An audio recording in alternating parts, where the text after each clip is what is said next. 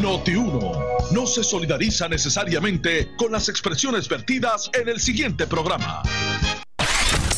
Una y 30 de la tarde en Ponce y toda el área sur. Toda el área sur. La temperatura sigue subiendo. Sigue subiendo. José Moura está listo para discutir los temas más calientes del momento con los protagonistas de la noticia en Ponce en Caliente por Notiuno 910. Bueno, saludos a todos, buenas tardes, bienvenidos.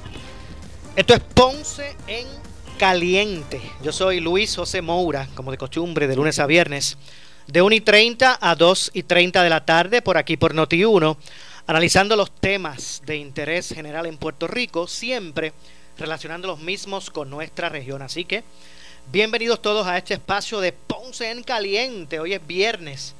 Eh, primero de mayo del año 2020, eh, en primera instancia. Este, nuestro abrazo solidario y reconocimiento a todos los componentes que dan vida eh, a la industria de la radio. Estamos en el mes de mayo, mes de la radio, en el mundo se celebra ¿verdad? el mes de mayo, precisamente sobre esta tan eh, amada industria nuestra, ¿verdad? Así que todos los componentes, no quiero que se me queden personas, pero todos los componentes que eh, damos vida a esta industria, pues nuestro reconocimiento en este mes. Y hoy arrancamos el mes de la radio, ¿verdad? Con eh, un tema importante para lo que es la región y Puerto Rico. Y Puerto Rico. Así que hoy me, acompañan dos figuras importantes del tema que vamos a hablar, y el tema es el Puerto de las Américas, en Ponce. En primera instancia, saludos eh, bienvenido al licenciado eh, Rafael Torres Torres, eh, asesor del municipio autónomo de Ponce en, los asuntos del puerto y otros temas también. por mucho por mucho tiempo, ¿verdad? en esas lides. gracias por estar con nosotros, licenciado Rafael Torres Torres. Buenas tardes, señor. Buenas tardes a la radio audiencia y nos unimos a la felicitación de la radio en mes. gracias, licenciado como estamos así, ¿verdad? Eh, con la, como corresponde con nuestras mascarillas. Así que si usted escucha un poquito como ah, fañoso es que tenemos, ¿verdad? mascarilla. Vía telefónica se une a este conversatorio, ¿verdad? El director de la autoridad del puerto de las Américas. Me refiero al doctor Carlos Martínez. Por mucha gente conocido como Dondi. Exactamente. Saludos, doctor. Gracias por acompañarnos. Gracias a ustedes, gracias por esta intervención y gracias por traer el tema del puerto a la luz pública, que es tan importante y tan necesitado que este mensaje se, se, se lleve para adelante. Muchas gracias. Gracias, gracias eh, doctor. Y es que eh, el puerto de, de, las Américas, en Ponce, eh, debe ser visto como, como un asunto de interés de, nuestra isla. Hay mucha gente que cuando eh, escuchan el concepto de Puerto de las Américas piensa, ah, eso es allá en el sur, eso es de Ponce, allá en el sur. Mire, no. eso, es un, eso es un proyecto que, su máximo potencial es de impacto para Puerto Rico. Debería ser, debería ser visto así. Se puede pegar un poquito, licenciado. Este, debería ser visto como un proyecto de desarrollo de infraestructura para Puerto Rico. Y, y no hay duda de que en, desde la perspectiva, de, desde esa perspectiva, el gobierno de Puerto Rico, el gobierno central, ha hecho una inversión millonaria en una infraestructura portuaria que resulta ser que está ubicada dentro de las propiedades del municipio autónomo de Ponce. Exactamente. Y, y, tomando en cuenta eso, me gustaría comenzar ¿verdad? Con, con, un trasfondo. Ahí, nuestra audiencia me gustaría que también pues pudiera escuchar ese trasfondo de lo que es este proyecto. Sí, el, el desarrollo de este proyecto viene discutiéndose desde, la, desde finales de los años 90. La trayectoria del proyecto cogió diversas, diversos matices. La primera fue mediante la aprobación de la ley de la Autoridad del Puerto de las Américas, que es la ley 171 del 2002. A esa autoridad se le encomendó el que comenzara los trabajos para la planificación, desarrollo, del puerto de las Américas. En un momento dado, al no eh, conseguirse inversionistas extranjeros que vinieran a hacerse cargo de la planificación y desarrollo del puerto, se les recomienda al gobierno de Puerto Rico que el gobierno de Puerto Rico haga la inversión en la infraestructura que entonces las líneas navieras vendrían. Porque en ese momento, el licenciado, no se consiguió el operador. ¿Qué impidió eso?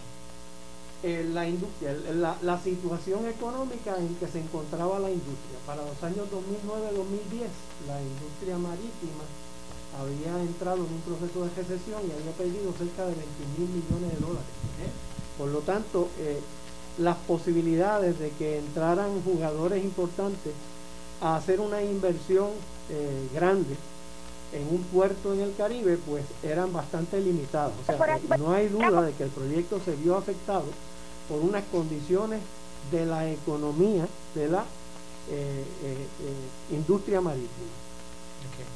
Eh, y eso, eso eh, en ese momento ya eh, los indicadores mostraban, o tal vez el, la realidad del mercado mostraba que había que empezar a reenfocar la idea inicial. En ese momento ya, ya esos indicadores apuntaban hacia eso.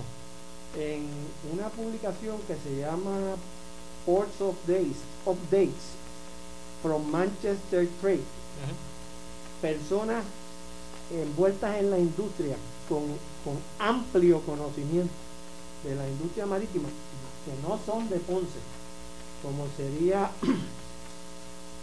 el señor eh, Edmundo Rodríguez, que representaba la compañía de Néstor Reyes Incorporado, que está ubicada en San Juan, mm. decía que por los pasados 10 años se ha estado habiendo conversaciones para la gerencia del puerto de las Américas para la operación del puerto de las Américas y que se ha estado buscando un operador de calibre internacional, pero ninguna compañía ha podido ser firmada. Y Puerto Rico se encuentra en una zona de autoinflicción de daño, dice el Mundo Rodríguez, en el 2012. El 2012. Este proyecto, como te dije, empezó en el, 1900, en, finales del 90 en el 2001 se hace el estudio de Frankel, que es revisado en el 2003.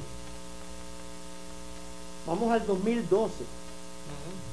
Y el Mundo Rodríguez está diciendo que no tiene posibilidades este proyecto de desarrollo del puerto de transbordo en Ponce. si no, adelante, doctor Martínez. Incluso desde el miembro, director del Puerto de las Américas desde el 2008 y después fui escogido ahora, aparentemente hice mi trabajo tan bien hecho en, aquel momento que me volvieron a escoger ahora para la autoridad del puerto de Ponce.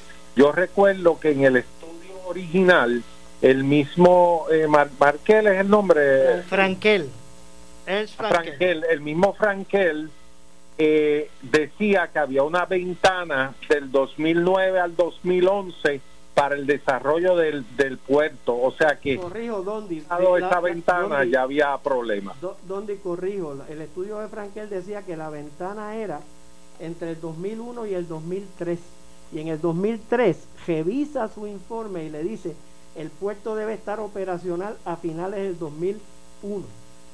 El puerto comenzó la construcción, el gobierno central comenzó la construcción del puerto de las Américas en el 2005 y no es sino hasta el 2017 que se termina la construcción, pero se da por aceptado el proyecto en el 2019 por la autoridad del puerto de, la autoridad de, Ponce, que es la autoridad del puerto de las Américas anterior. En el 2019 que se da por aceptada la construcción. O sea que si esos primeros pasos comenzaron en el 2005, ¿verdad? Que eso fue lo que usted acaba de decir. La construcción. Por eso la construcción. Los primeros pasos de la construcción fue el 2005, pues eso fue obviamente ya contrario a las recomendaciones, no tan solo de Frankel, sino de lo que apuntaba el mercado. Eso es así. Contrario a las recomendaciones desde el inicio, exactamente. Fíjate que eh, apenas en el periódico El Día de ayer, el señor Héctor Jiménez Juárez, que resulta ser que fue director ejecutivo de la Autoridad del Puerto de las Américas, en un momento dado. Dice, ¿qué pasó después? Se perdió el interés inicial en el proyecto. O sea, ¿y a quién le correspondía el desarrollo del proyecto del Puerto de las Américas? El desarrollo de una infraestructura portuaria siempre es responsabilidad del gobierno central, no es responsabilidad del municipio, no es responsabilidad de la alcaldesa de Ponce. Todos los alcaldes de Ponce, todos, desde Rafael Cordero Santiago en adelante, todos los alcaldes de Ponce protegieron el interés del municipio de Ponce en sus propiedades. ¿Y cómo lo hicieron? Cordero Santiago firmó con la antigua autoridad del Puerto de las Américas un memorando de entendimiento. Fíjese, licenciado, y disculpe, eh, porque eh, hace varias campañas eleccionarias atrás, la mayoría de las fuerzas eh, con posibilidades de, de, asumir el poder hacían sus ofrecimientos y reclamaban el puerto en sus campañas. Hoy en día, ahora eso, ya, ahora la responsabilidad es de otro, todo el mundo, ya nadie quiere asumir responsabilidad. Vamos a, vamos a clarificar eso. Adelante. No. La visión que los políticos de turno durante todo el tiempo que lleva este proyecto en proceso es que lo veían no tan solo como un proyecto de infraestructura portuaria y de desarrollo económico para la isla, sino que lo veían a la luz del potencial que el desarrollo de una eh, eh, infraestructura como esta podría ofrecer en la creación de empleo. Y desde el punto de vista de que el proyecto, si se daba, podía crear empleos, como es lo que ha ocurrido en todos los lugares donde hay un puerto desarrollado, que el puerto genera unos, unos empleos directos y unos empleos indirectos. Si este proyecto se hubiera dado, no hay duda de que era un reclamo válido por todos los políticos de turno que reclamaban que se crearían determinados números de empleos. Pero esa creación de empleos dependía de una sola cosa, de que el proyecto de realidad se concretara. ¿Y cuál es la realidad que hubo con este proyecto? Una vez el gobierno central se da cuenta de que la posibilidad del desarrollo de un puerto de transbordo no es viable la primera determinación que hace el gobierno central es detener la planificación que había para la extensión del puerto de las Américas a través de la construcción de un canal de navegación hecho por el hombre, tierra adentro, que completaría un puerto de una larga extensión donde podrían atenderse más de un buque post-Panamá al mismo tiempo y queda el puerto reducido a los muelles 4, 5 y 6 del puerto de Ponce. Esos muelles, esos muelles que tienen una profundidad, esos tres muelles, una profundidad de 50 pies, compatible con la profundidad que se, que se logró en el dragado del canal de entrada al puerto y en lo que se llama el el basin de la bahía donde los barcos giran a 50 pies, no son capaces de recibir dos barcos post-Panamax, como dice nuestro amigo eh, don Héctor Jiménez Juárez aquí. ¿Y por qué no son capaces de recibir dos barcos post-Panamax?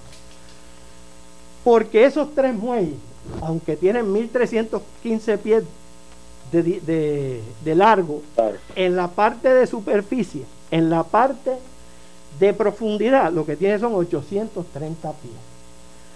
Porque están bordeados por el muelle número 7 y por el muelle número 3. El muelle número 3 está a 35 pies y el muelle número 7 está a 35 pies. Quiere decir que lo que se forma es una bañera para proteger que no se caigan los muelles 3 y 7. Exacto. Entiendo, eso, es entendible. Ahora, yo no sé si usted quiera, eh, doctor Martínez, añadir algo sobre este punto. Sí, porque usted trajo el aspecto político que en verdad yo yo yo soy un servidor público buscando el bien para para Puerto Rico, eh, pero desde el 2009 que yo estoy sentado en esa silla, yo he visto como la alcaldesa ha luchado contra gobiernos PNP y gobiernos populares. ok, pero eh, doctor, no sé, vamos entonces a pasar al otro aspecto. Pues, ¿qué se ha logrado del 2009 para acá? ¿Qué se ha logrado? ¿Dónde estamos? Pues, vamos a, vamos a ver la trayectoria de lo que pasó. En el año... Vamos a ver entonces. ¿Dónde estamos? En, el año 2002. En el año 2000... Eh, tiene que hablar al, micrófono, doctor, este, licenciado, disculpen. En el año 2012 pasa la ley del puerto de las Américas, la ley de la autoridad del puerto de las Américas. Para que podamos. Sé, que estamos con mascarilla y eso, y se, se, oye un poquito, ¿verdad? Pero vamos a tratar de que sea claro. Y en el año 2013, ya habiendo otra administración, se aprueba la ley 156 del 2013, donde se reconstituye la Junta de Directores del puerto de Ponce, de la autoridad del puerto de Ponce que se había creado por la ley 240 en el 2011. Fíjate que la ley 240 es un, un resultado del estado en que se encuentra el proyecto. La alcaldesa de Ponce le dice a la autoridad del puerto de las Américas entonces, ya hemos esperado nueve años para que este proyecto se dé y el municipio ha estado firmándole memorando de entendimiento durante todos estos años. El último se firmó en el 2010. Y le dice, si para esta, a finales de este año no se ha otorgado un contrato con un operador de calibre internacional como dispone la ley de la autoridad del puerto de las Américas, yo como alcaldesa no voy a volver a firmar un, un memorando de entendimiento. Disculpe, licenciado, ¿puede hablarle al micrófono directamente? Porque a veces se nos mueve. Y, ¿qué le dice? Le dice, si no me traen el operador, no voy a firmar. Ocurre que no le trajeron el operador de calibre internacional, que era lo que llamaba la ley, eh, la ley 171, la ley de la Autoridad del Puerto de las Américas. Y ella le propone al gobernador Portuño, le dice, mira, es evidente que el gobierno central no va a poder cumplir con la promesa de desarrollar un puerto de transbordo en esta instalación. Ya ahí hay una inversión de casi 300 millones de dólares. ¿Qué vamos a hacer? ¿La vamos a dejar perder o la utilizamos de alguna manera viable? Y le sugiere entonces la creación de la ley de la autoridad del puerto de Ponce. ¿Para qué hace la alcaldesa eso? Para proteger el patrimonio de Ponce. ¿Por qué? Porque bajo la ley 240 se, se reconstituye la Junta del Puerto. Ella va a participar directamente para poder ver, ver qué es lo que se está negociando con los operadores internacionales que puedan venir sin que todavía el municipio autónomo de Ponce transfiera la titularidad de las propiedades que le pertenecen. Del mismo modo que no se transfirieron ni bajo el MOU de Churumba, ni bajo los MOU que firmó Ico, Ico Saya. O sea que no ha pasado nada bajo los MOU de Churumba, ni los MOU de Ico, ni los MOU de Mallita. No, cuando viene la autoridad del puerto de Ponce, se empieza a buscar la alternativa de desarrollar un puerto de tercera generación, que es darle otra visión al puerto, al objetivo portuario insertarlo en las cadenas de distribución de Puerto Rico para que pueda entonces mover carga y crearle una carga orgánica al puerto. El propósito era permitir que teniendo el puerto una carga, entonces viniera un operador a interesarse en la operación del puerto. Entiendo. Pero ¿qué pasó? La ley 240 se aprueba en el año 2011. El financiamiento se aprueba, el financiamiento de 59 millones de dólares, se le aprueba a Mayita con un commitment letter a finales del 2012. Y se firma el commitment letter con el Banco Gubernamental de Fomento y en eso hay un cambio de administración. Y con la nueva administración de García Padilla no se le dan los fondos para el desarrollo del puerto. Y de los 59 millones, la autoridad del puerto de Ponce no recibió prácticamente nada. vamos a, dejar en este punto unos minutos el, el, análisis porque tengo que pausar para, entre otras cosas, identificar. Esto es Ponce en Caliente. Hoy estamos conversando con el licenciado Rafael Torres Torres, asesor del municipio de Ponce sobre el puerto, eh, y con el doctor Carlos Martínez, que es el director de la autoridad del puerto. El director de la Junta de Directores. De la Junta de Directores del, puerto. Así que vamos a hacer la pausa, regresamos con más. No se retire, eh, doctor. Regresamos eh, de inmediato. Esto es Ponce en Caliente para cuando estés en el trabajo, en el gym, chinchorreando, de playa o donde quiera que vayas, en y fuera de la isla. Además, descubre cientos de estaciones de radio de Estados Unidos y canales especializados. También puedes crear tu propio playlist para que te cures con la música que te gusta. Bájala ahora, es completamente gratis. Entra al App Store o Google Play y escribe en la ventana de search o búsqueda iHeartRadio. Es i de punto, heart como corazón y radio. iHeartRadio, la aplicación para tu música, tus estaciones de radio y la número uno para podcasts.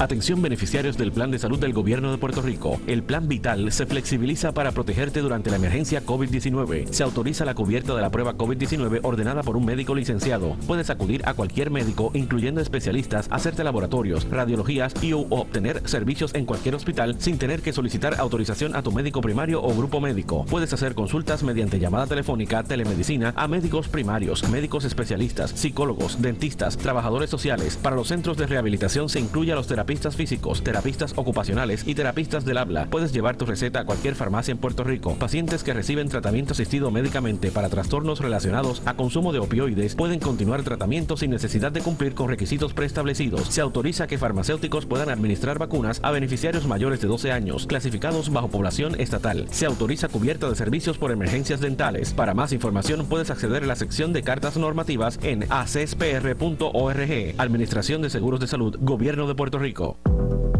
Por fin puedo tener lo que quiero. Yo me lo merezco. Estoy en el punto más productivo de mi vida y puedo darme ese lujo. Todos notarán el cambio, pero no me conformo con cualquiera. Voy a tener la mejor. Llamaré a grama mía, como esa, ninguna. La grama artificial Artifigrama, un producto exclusivo de grama mía desde el 1975 sirviendo a Puerto Rico. 642-7137, 642-7137, grama mía. Oscar Crespo y Asociados somos orientadores de casos de seguro social por más de 30 años, con el conocimiento y la experiencia que necesitas al momento de someter tu reclamación. Para orientación, consulte con el licenciado Oscar Crespo, exdirector del Seguro Social Federal. No te confundas y no te dejes engañar. Seguimos ubicados donde siempre, esquina edificio de dos plantas frente al semáforo, en Avenida Fagot Santa Clara, número 3042 Ponce, 787-642-2452. La tarjeta de crédito que buscas consíguela en Centro Coop Ponce. Mastercard regular o Visa clásica al más bajo interés desde el 7.95% APR. Transfiere los balances con altos intereses en tarjetas de otras instituciones financieras y obtén 0% de interés por los primeros seis meses. Echa para acá, que Centro la tiene. Estamos en la Rambla de Ponce. Sujeto a aprobación de crédito, restricciones aplican. Acciones y depósitos asegurados hasta 250 mil dólares por COSEC.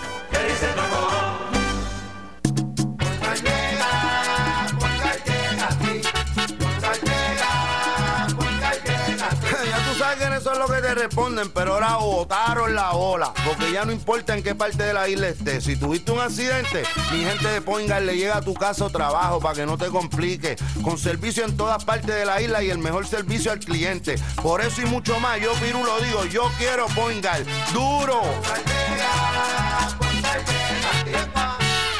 Si buscas la mejor oferta en cámaras y alarmas, llama a los expertos de Act Security 570-55 570-55. Noti 1630 es la estación de noticias de mayor cobertura. WNO 630 AM en San Juan. W232 h 94.3 FM San Juan. WPRP 910 AM Ponce. WORA 760 AM en Mayagüez. WNEL 1430 en Caguas y WCMN 1280 AM en Arecibo Para mantenerte informado, entra a nuestra página web notiuno.com. Descarga la aplicación Noti1630 en tu celular y síguenos en las redes sociales, Facebook y Twitter. Somos Noti1630. 630. Primeros con la noticia. Noti 1630 te presenta las noticias del momento. Las noticias del momento. Pasamos a la sala de redacción Rafael Rafi Jiménez. Muy buenas tardes, les saluda Ileana Rivera de Liz y esto es Noti 1630 primeros con la noticia. Última hora 2-1. La comisionada residente Jennifer González aseguró que el incentivo de 1.200 dólares incluidos en la ley CARES comenzará a enviarse el martes. El secretario de Hacienda me informa que ellos estarían ya preparados para empezar esos depósitos posiblemente el martes con esta primera ronda en lo que llegan los fondos federales, agregó la funcionaria en un Facebook Live. Última hora 2.1, el profesor de neurociencia Daniel Colón Ramos dijo en el programa en el escándalo del día que en el país no hay certeza sobre el nivel de propagación del coronavirus de que ellos primero implementaron, y yo en aquel momento lo dije valientemente, la cuarentena temprano. Bueno, luego de una reacción fallida de parte de ellos de no reconocer que el virus iba a venir a Puerto Rico, ellos, entonces sí se, despiertan y, establecen esta eh, necesaria cuarentena. A mí me pareció que fue acertado en aquel momento, pero yo siempre dije que es uno, es una mesa acepta, eh, de tres patas, esencialmente, y las otras dos patas son el rastreo por contacto, y las pruebas y los datos que van juntos, pruebas y datos, porque si hace las pruebas y no recoge los datos bien, pues es como si no la hicieras, que es lo que estamos viviendo ahora, que inclusive a pesar de que tenemos que hacer de pruebas, las pocas pruebas que se han hecho, no se han recogido los datos bien, entonces un día salimos que tenemos menos pruebas, otro día salimos que tenemos más pruebas y eso imposibilita el que se hagan los modelos epidemiológicos que son necesarios para poder tener certeza sobre lo que está ocurriendo en Puerto Rico, sobre dónde son los focos de infección y todo eso. Así que cuando yo escucho el mensaje de ella, como científico lo que estoy pensando es, bueno, el mensaje tendría mucho más sentido si tuviésemos ya implementado durante las últimas seis semanas que perdimos de la cuarentena, hubiésemos implementado unos sistemas robustos de rastreo de contacto, unos sistemas robustos de recolección de datos y de pruebas. Entonces yo estaría muchísimo más optimista sobre, el, sobre la aspiración de abrir el país y sobre el mensaje de ella. Última hora 2-3 en el programa En Caliente con la Jovet, el secretario de Asuntos Públicos Osvaldo Soto indicó que los servicios médicos son parte del plan de la primera fase de reactivación de la economía. Ese es un sector que, ¿verdad?, cae dentro de los especialistas eh, y de las áreas de salud, eh, así que eh, aunque no los menciona de manera directa y tácita, ¿verdad? Eh, está cobijado dentro de, un servicio esencial eh, eh, para lo, lo, que es el servicio médico o especialista, ¿no? Última hora, dos. Tres, y el exgobernador del Partido Popular Democrático, Alejandro García Padilla, manifestó preocupación en el programa Sin Miedo ante la reapertura gradual de la economía sin que todavía la isla no haya llegado al pico en la propagación del coronavirus le das una orden al país que el país no puede explicar en detalle porque no tiene porque, no tiene que, usted coincide con Carmen que hubiese tenido los detalles das el mensaje y publica. Y la publicas pues, rápidamente. porque exacto porque de nuevo hoy o sea yo yo anoche a, clientes de mi oficina gente de la empresa privada mira me toca abrir o no me toca abrir. Yo bueno pues por lo que dijo interpreto que sí en unos casos por lo que dijo interpreto que no en otros casos. Pero pero es una interpretación le tenía que decir déjame tener la orden y te llamo. Y número dos el, el, periódico de hoy ilustra, por ejemplo, que el secretario de Salud, que a mi juicio, de nuevo, sigue siendo una figura refrescante en este proceso, eh, y mira que yo me siento bien orgulloso del trabajo que hizo Ana Rius y creo que, fue extraordinaria. Eh, pero eh, Lorenzo dice, no hemos llegado al pico de los contagios. Espérate, pues eso me preocupa porque los países que han trabajado ya este tema han empezado su reapertura, su reintegración económica cuando ya ha bajado del pico, ¿verdad? Y temen un segundo pico, una segunda levantada. O sea que el no tener certeza de por dónde va el, contagio, uno. Y número dos, el que no tenemos la orden, que la, estoy seguro la tendremos durante el día de hoy, ¿verdad? Porque ha sido la práctica en el pasado, que la publican el día siguiente. Pues, pues yo creo que son las críticas eh, que, podemos hacer al mensaje porque le restan certeza. Última hora 2.5, Iliana Rivera de Liz, Noti 1630 primeros con la noticia. La tarjeta de crédito que buscas consíguela en Credit Centro Coop Ponce. Mastercard regular o Visa clásica al más bajo interés desde el 7.95% APR. Transfiere los balances con altos intereses en tarjetas de otras instituciones financieras y obtén 0% de interés por los primeros seis meses. Echa para acá, que Credit Centro la tiene. Estamos en la Rambla de Ponce. Sujeto a aprobación de crédito. Restricciones aplican. Acciones y depósitos asegurados hasta 250 mil dólares por cosecha. Oscar Crespo y Asociados somos orientadores de casos de seguro social por más de 30 años, con el conocimiento y la experiencia que necesitas al momento de someter tu reclamación. Para orientación, consulte con el licenciado Oscar Crespo, exdirector del Seguro Social Federal. No te confundas y no te dejes engañar. Seguimos ubicados donde siempre, esquina edificio de dos plantas frente al semáforo, en Avenida Fagot Santa Clara, número 3042 Ponce, 787-642-2452. El área sur está que quema. Continuamos con Luis José Moura y Ponce en Caliente por el 910 de tu radio. Bueno, estamos de regreso. Son las 2 con 7 de la tarde.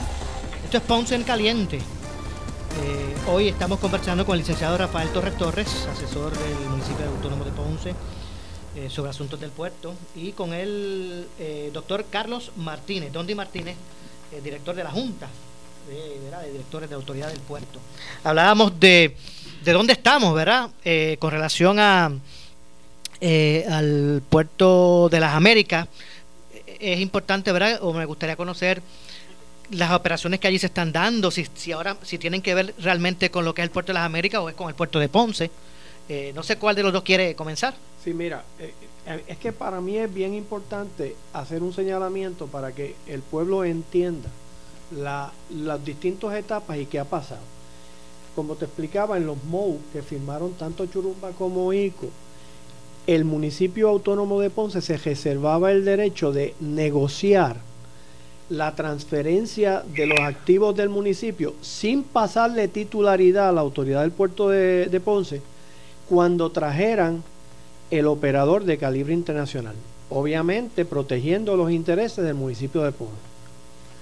En, la ley 156 de 2013, el, representante Vasallo promueve esta legislación y le da al municipio de Ponce 60 días para que concluya una negociación con la autoridad del puerto de Ponce sobre la transferencia de sus propiedades o de lo contrario, la autoridad por virtud de la ley quedaba investida de un usufructo sobre todas las propiedades del municipio de Ponce. Así que cuando se aprueba esta ley 156, la alcaldesa se ve forzada a, nombrar un comité de negociación que lograra un acuerdo de arrendamiento entre el municipio de Ponce y la autoridad del puerto de Ponce para evitar perder el control de las propiedades municipales. Así que se le da, se llega a un acuerdo de arrendamiento entre el puerto de, Ponce, autoridad del puerto de Ponce y el municipio de Ponce.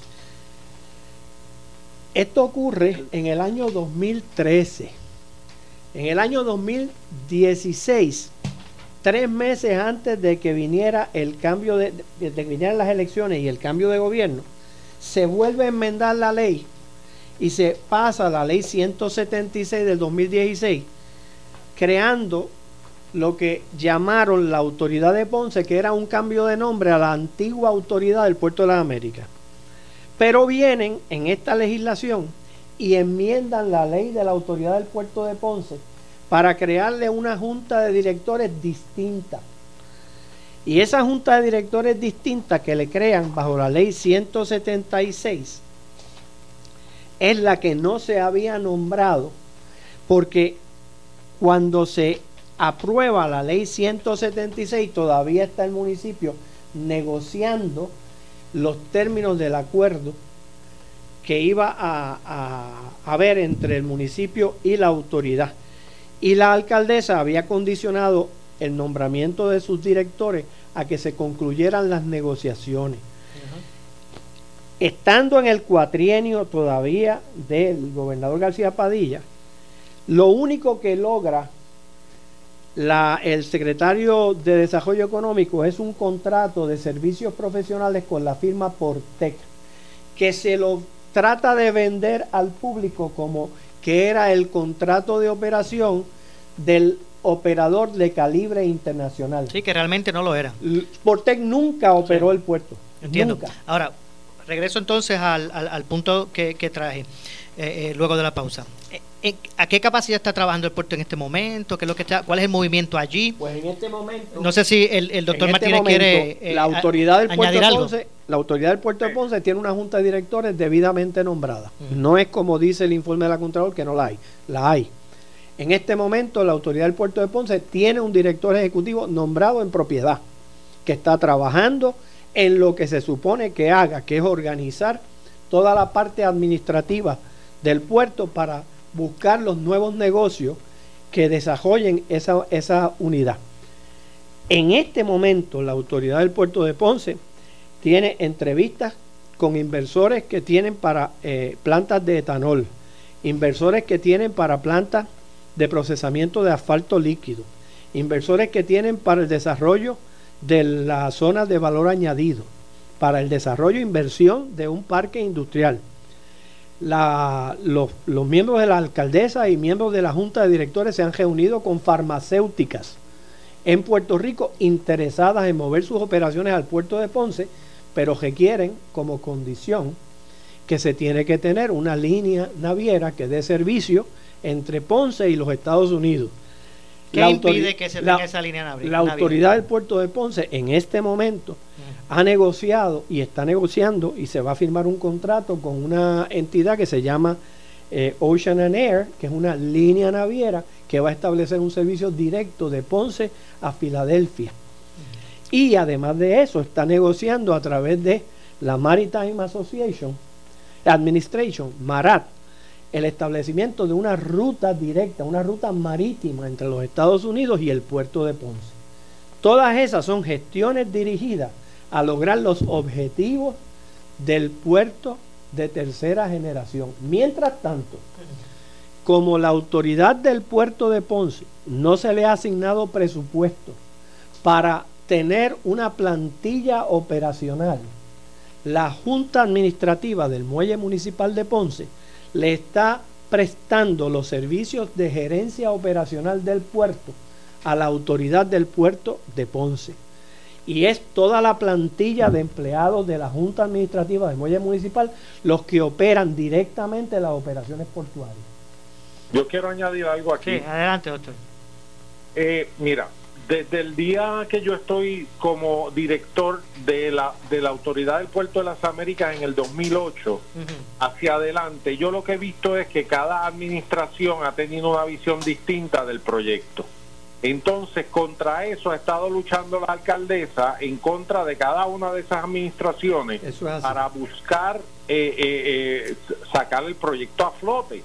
Eh, desde el 2009 eso ha estado sin budget. Entonces yo me pregunto, yo soy negociante, yo yo yo, yo tengo negocios y yo digo, si yo tengo una inversión de 280 millones de dólares, ¿cómo es posible que yo trate de desarrollar un puerto desde el 2012 al 2016 con cero budget y en este momento un budget de 500 mil dólares que apenas se van en los gastos administrativos, asesor legal, eh, el secretario, eh, eh, el director, de, el director y, varias cosas pequeñas. No da para seguros de grúas, no da para el mantenimiento de la grúa, no da para un plan de desarrollo, no da para hacer un último estudio y ver dónde estamos parados y para dónde vamos. cuesta arriba. Ahora, el presupuesto operacional central no ha podido meterle los dientes a esto con, con deseo porque una inversión de 280 millones jamás se puede manejar con 500 mil dólares de presupuesto.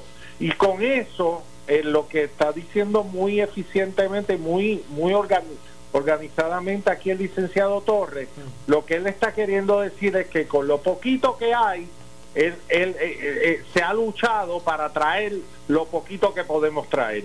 Pero es imposible que sin una visión central que son los que controlan el puesto el puerto hasta el día de hoy porque hasta el día de hoy todas las propiedades están en la autoridad de Ponce que es el pasado eh, puerto de las Américas. Yo, yo tengo que tener una pequeña pausa. Al regreso, me gustaría conocer eh, qué es lo que ocurriría a partir de eh, diciembre del 2023, cuando se deben transferir los activos relacionados con la construcción del puerto, eh, y qué es lo que eso representaría. Pero tengo, tengo que hacer una pequeña pausa. Regresamos con más. Esto es Ponce en Caliente. Oscar Crespo y Asociados somos orientadores de casos de seguro social por más de 30 años, con el conocimiento y la experiencia que necesitas al momento de someter tu reclamación. Para orientación, consulte con el licenciado Oscar Crespo, exdirector del Seguro Social Federal. No te confundas y no te dejes engañar. Seguimos ubicados donde siempre, esquina edificio de dos plantas frente al semáforo, en Avenida Clara, número 3042 Ponce, 787-642-2452. Vente a Centro Coop y sal montado en un carro nuevecito con el interés más bajo al 3.95% APR. Nadie te da más. Centro lo hace posible. Móntate en el auto que tú quieres y sin pronto. Más información en el 787-857-3500 o en infocop arroba credicentrocop.com. Barranquitas Orocovis Ponce. Somos tu mejor alternativa. Sujeto a aprobación de crédito. Ciertas restricciones aplican. Acciones y depósitos asegurados hasta 250 mil dólares por COSEC. El área sur está que quema. Continuamos con Luis José Moura y Ponce en Caliente por el 910 de tu radio. Bueno, estamos de regreso, 2 con 17. Estamos conversando, esto es Ponce en Caliente, soy Luis José Moura. Estamos conversando con el licenciado Rafael Torres Torres eh, y con el doctor eh, Carlos eh, Martínez, Dondi Martínez. Estamos hablando del Puerto de las Américas, tema bien complejo. Sé que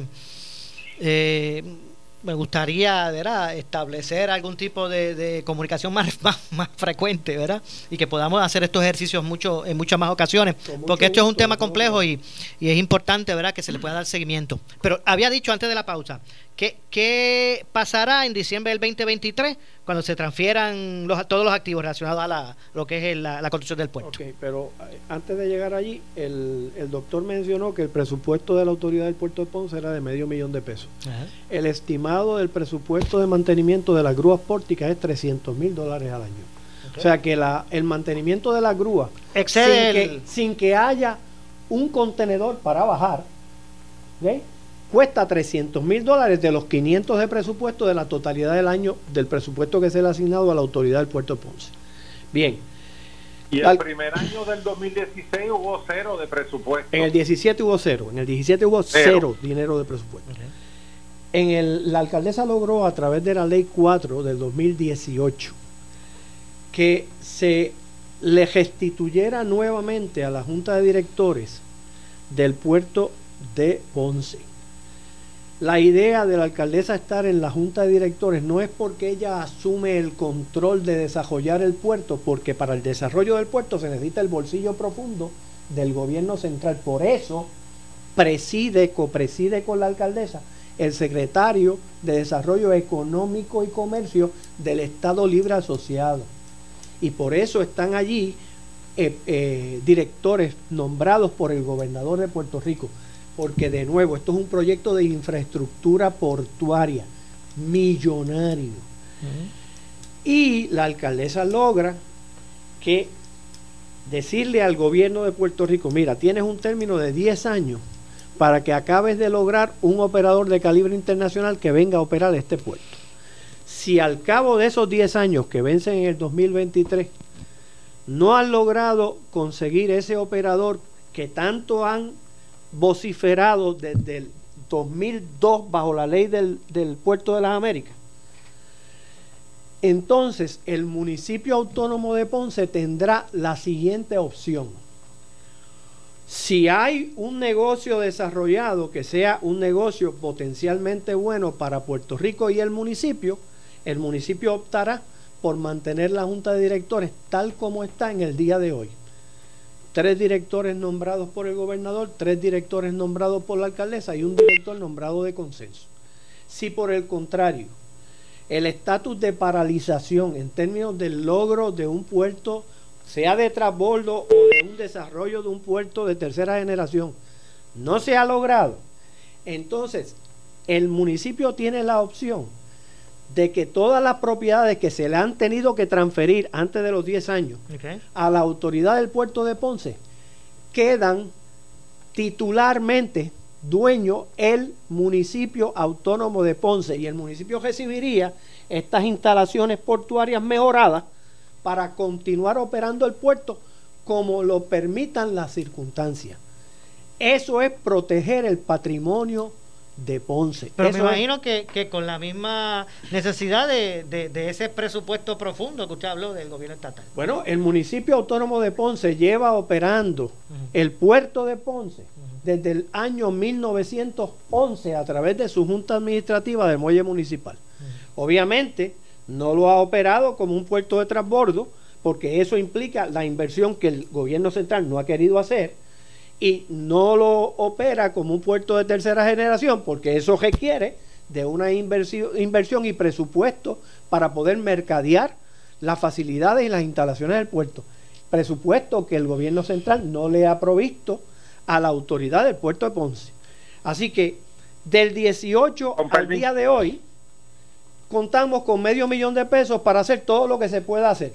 Y hemos hecho, hemos logrado nombrar el director ejecutivo, completar la junta de directores y hacer un montón de entrevistas y desarrollo de negocios a través de empresas interesadas en establecerse en Ponce. ¿Es correcto que eh, las grúas principales del puerto de las Américas están inservibles, que no tienen energía eléctrica, que están, eh, eh, están no están operables? ¿Es correcto?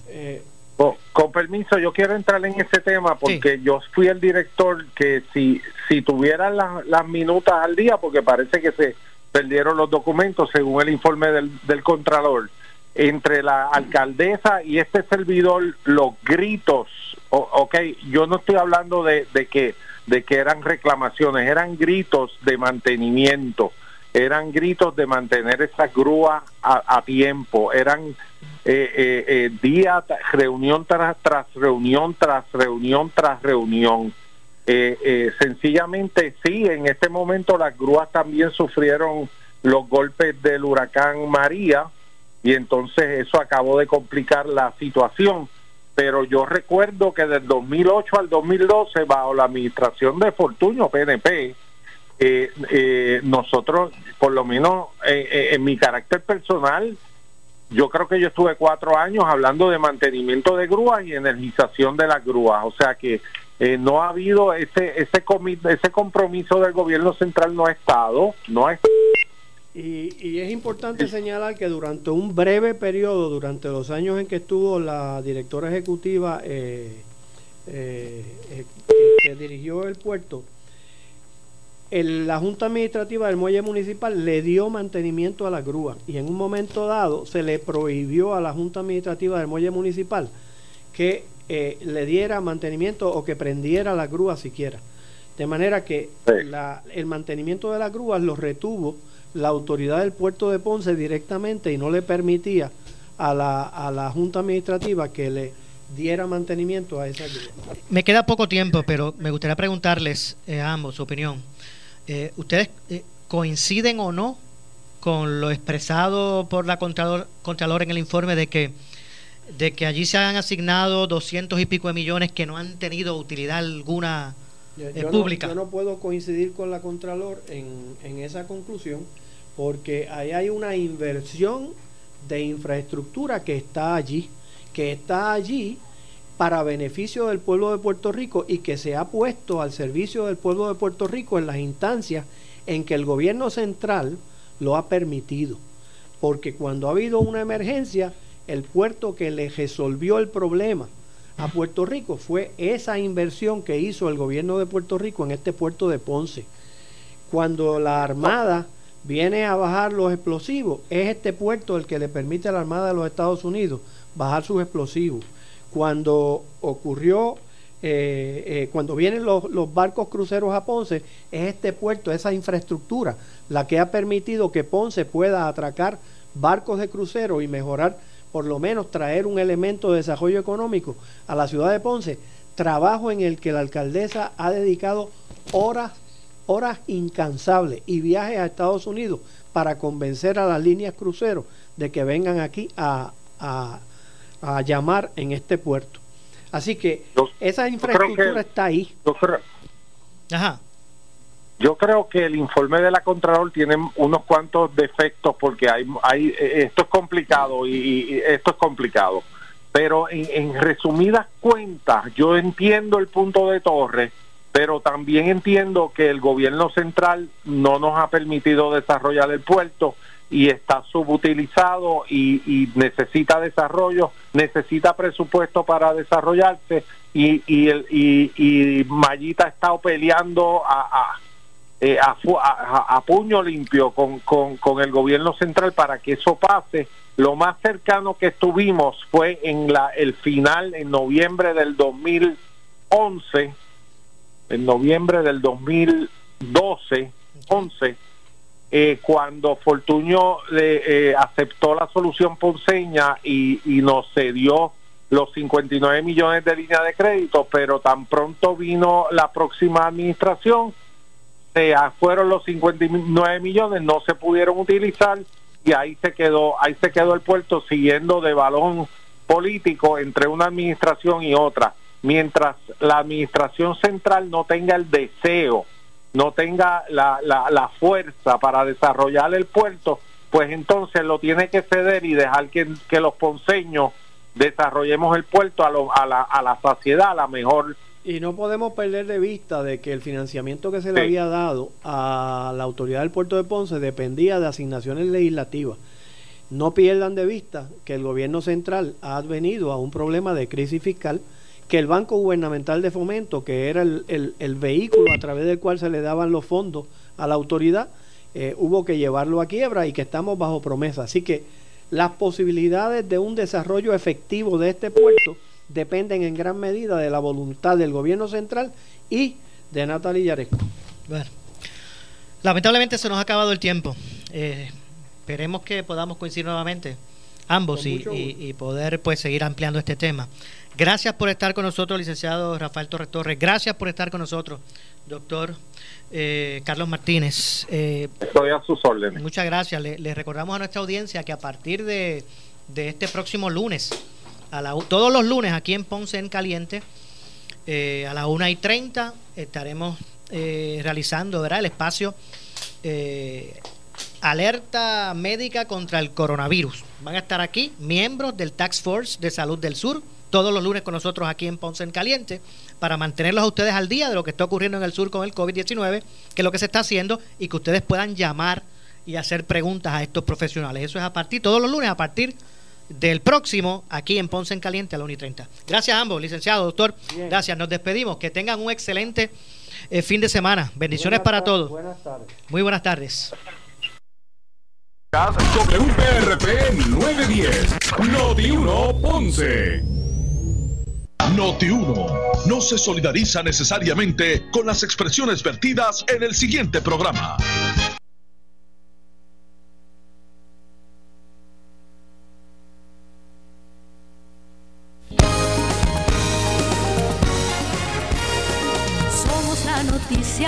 que quieres escuchar. 24 horas te queremos informar.